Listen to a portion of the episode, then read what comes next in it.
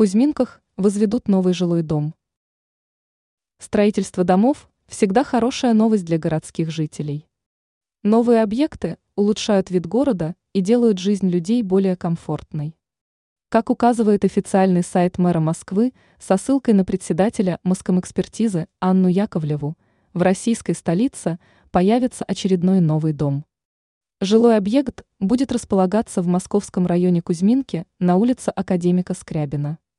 Известно, что строительство дома будет выполнено в рамках программы по реновации. Кроме этого, объект будет рассчитан на проживание 300 семей. Некоторые квартиры будут созданы для маломобильных жильцов.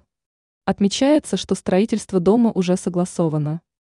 По словам Яковлевой, в квартирах появятся плиты, мойки, сантехника, осветительные приборы. Все помещения будут иметь улучшенную отделку. Известно также, что специалисты займутся территорией вокруг дома. Они создадут места для детских игр и спортивных занятий, удобные проезды для транспортных средств. Кроме этого, мастера позаботятся об озеленении пространства.